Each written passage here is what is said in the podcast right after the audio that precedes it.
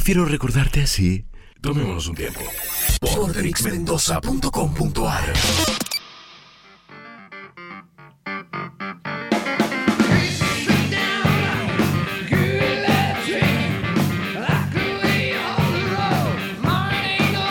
Se viene la sección conceptos y contextos a cargo de Carla Freire, pero le voy a tomar un minutito para dos cositas.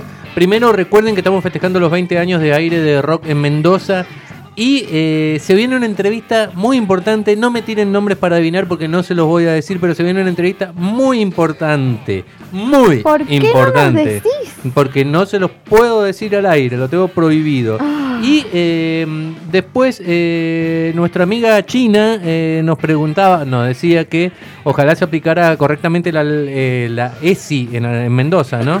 Oh, tan importante. Sí, sí, sí, a ver. por favor. Quería saber si, si iban a empezar a emplear la ESI en todas las escuelas. Claro, en realidad la. ESI, la- la- es la educación sexual integral, está en las escuelas, pero tiene un gran problema que yo como docente eh, lo he visto. Los chicos tienen muy, muy poca carga horaria, ¿entendés? Sí. O sea que los chicos tienen una clase de eh, un módulo cada por mes. Y no podés trabajar estos temas un módulo por Sí, mes. no sé si ese es el único problema, igual. Hay muchos padres que no están ni No, ahí no, no, pero con- si es ley no puede, no, no, No puede, puede no puede no estar en desacuerdo. no O sea, digamos, no, no, eh, ya es ley y se el tema es de la aplicación para mí, este es mi punto de vista como docente, es eh, la carga horaria muy escasa, ¿entendés? Ah, no podés sí. tener una clase cada Claro. tanto. No, no, tiene que a veces te continuidad. a veces te, le, dicen al profesor si prefiere quedarse o irse durante cuando habían clases presenciales, ¿no? Sí.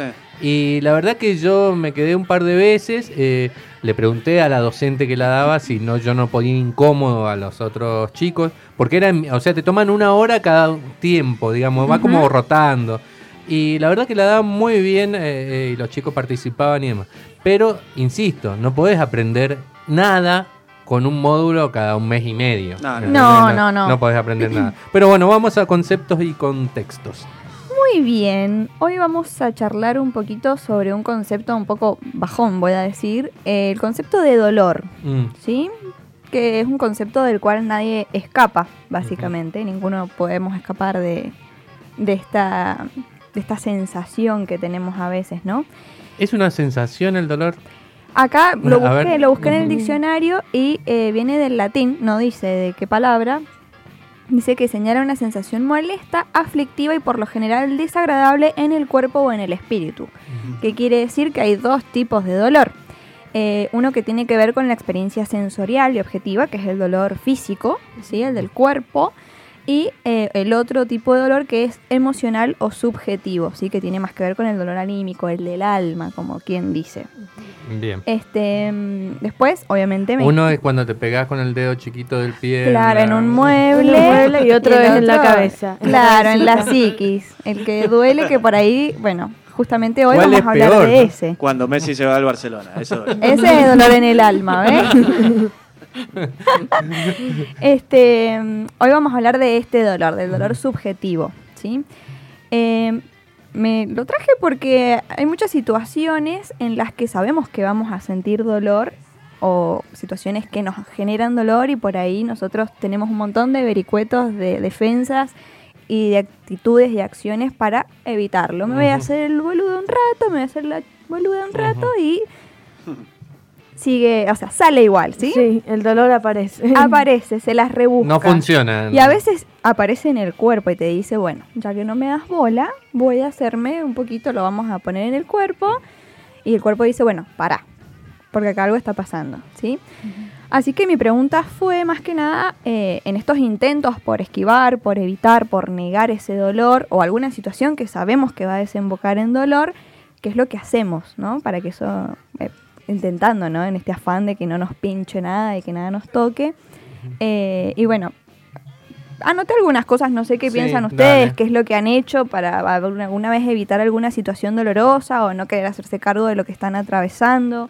Y a mí me parece eh, que hay como que encontrar un equilibrio entre no negar el dolor, lo que te está pasando, pero tampoco sumergirse y regodearse. eh, Ponerse en a el escuchar radio.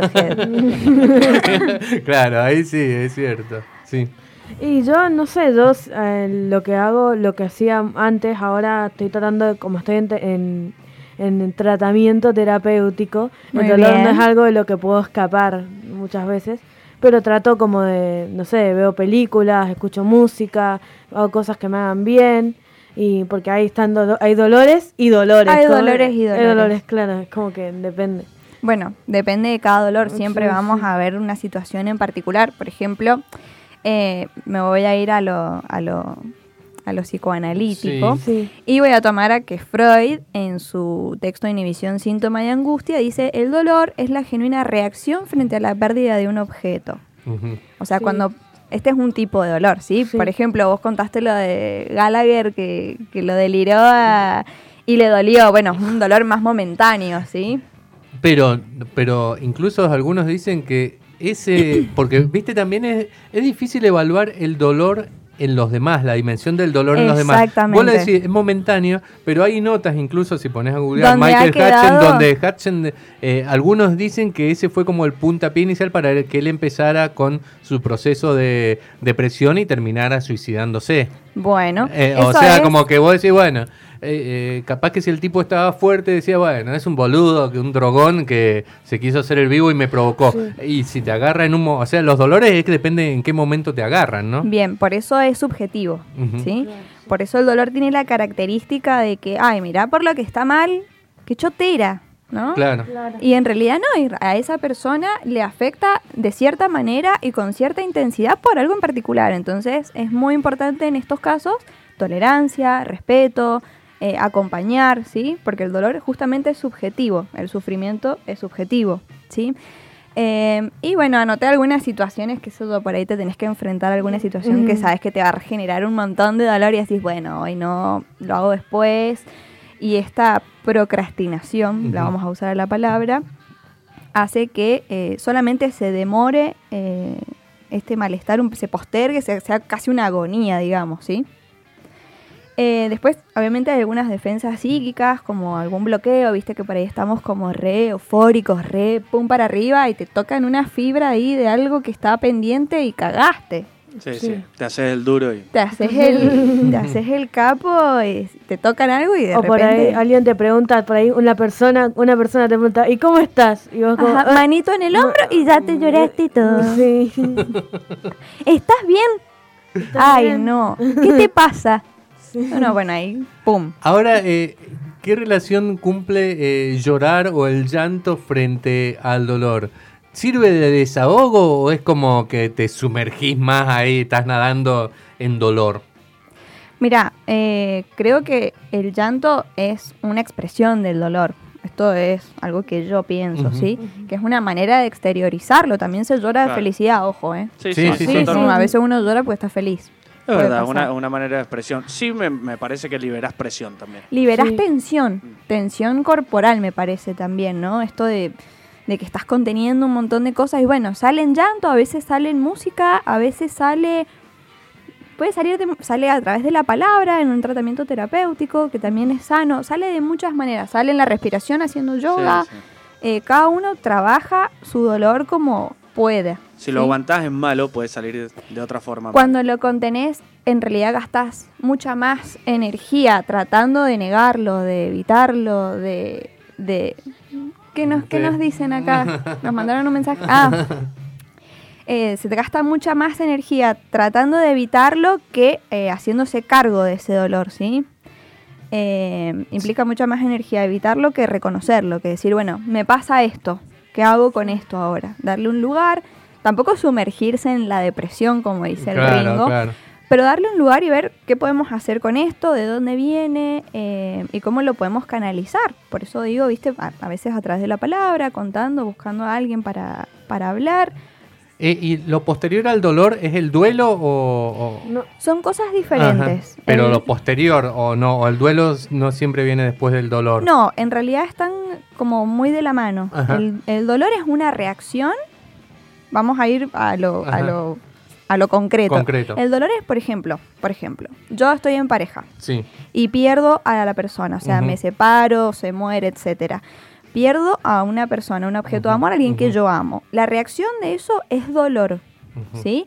El proceso que va a hacer que yo saque eh, de mi vida a esa persona, no solamente la persona física, sino la- la- lo que yo tengo en mi cabeza, lo que me habita de esa persona a mí, cuando no la veo y me acuerdo de esa persona, la extraño, es porque por más que no esté su persona, hay otra imagen, como dice Rolón, hay dos muertes, la de la persona, que ya no la vemos más, y la la imagen que tenemos de esa persona, ¿sí? Eso duele muchísimo. Y eso duele un montón, porque hay que retirar un montón de energía de, de investidura, dice Freud, de- que es como una energía amorosa, eh, de esta imagen que, que tenemos nosotros en nuestra psiquis, de eso que nos habita, lo que está en cada recuerdo. No sé si han visto Resplandor de una mente sin Sí, recuerdo. Sí. Eso es el trabajo de tremendo. duelo. Es horrible, es lo peor. Sí. Nada nos deja más miserable que el desamor. Este, mm, Eterno resplandor de una mente sin recuerdo. La de tengo que ver porque la vi hace miles de años y Sí. no sé, estaba cansado, me dormí, no sé. No, no me tengo que darle otra oportunidad. No, no, no. Tengo que dar- Pero está, eh, brevemente, ¿cómo es el argumento? ¿Es de una pareja? Es una pa- es Sin una- spoilear, ¿no? Pero... Y los primeros cinco. Y es como una pareja que te da. Es como una pareja que se conoce en un tren. Y una medida de que- a medida que va pasando la, la, la película se da cuenta de que en realidad es como un proceso. Que ellos pagaron un, como un proceso para borrar de su memoria a esa a persona. esa persona. Ah. Porque se pelean. en porque un se pelean, claro. Pero es como todo, nada, no, es como un spoiler, ¿verdad? Es- Claro. Claro, eso es, eso Ah, es está bien, como. después está no vamos a decir cómo termina.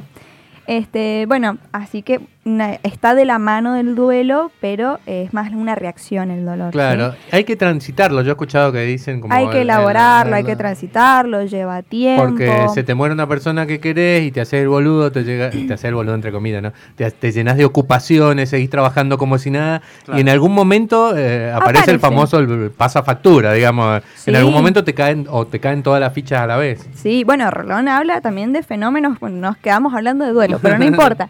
Eh, Rolón menciona también, y bueno, también se ve en la teoría que, y en las personas cuando estamos en un duelo muy grande, eh, estos fenómenos de que uno dice, ay, viste cuando decís, bueno, y va cruzando la calle alguien, te juro que era igual al viejo, no sé, te juro que era igual, me pareció verlo, o me pareció escuchar que llegaba y dejaba las llaves.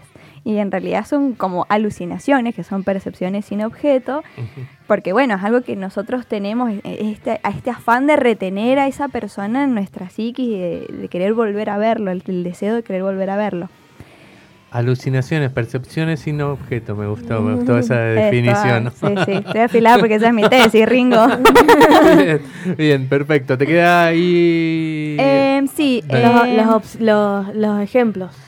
Sí, más que nada, esto del dolor es quedarse un poco también en la queja, no hacerse cargo de lo que nos duele, de cómo vamos a enfrentar estas situaciones. Hay muchas distracciones, ¿no? Sustancias, gente, perder el tiempo, perder el foco, bloqueos afectivos. ¿sí? Hay que hacerse un poco cargo de lo que duele, hablarlo, eh, buscar ayuda en el caso de que se necesite y no quedarse solo. ¿ah? Porque también la soledad es como medio, medio heavy para atravesar momentos difíciles. Así que sí es muy importante entender, lo voy a repetir, que el dolor es subjetivo, ¿sí? No todos nos duele lo mismo y a no todos nos duele en la misma intensidad. Entonces, eh, respeto y tolerancia, sobre todo en estos tiempos de, de pandemia que están todos medios loquitos. Perfecto.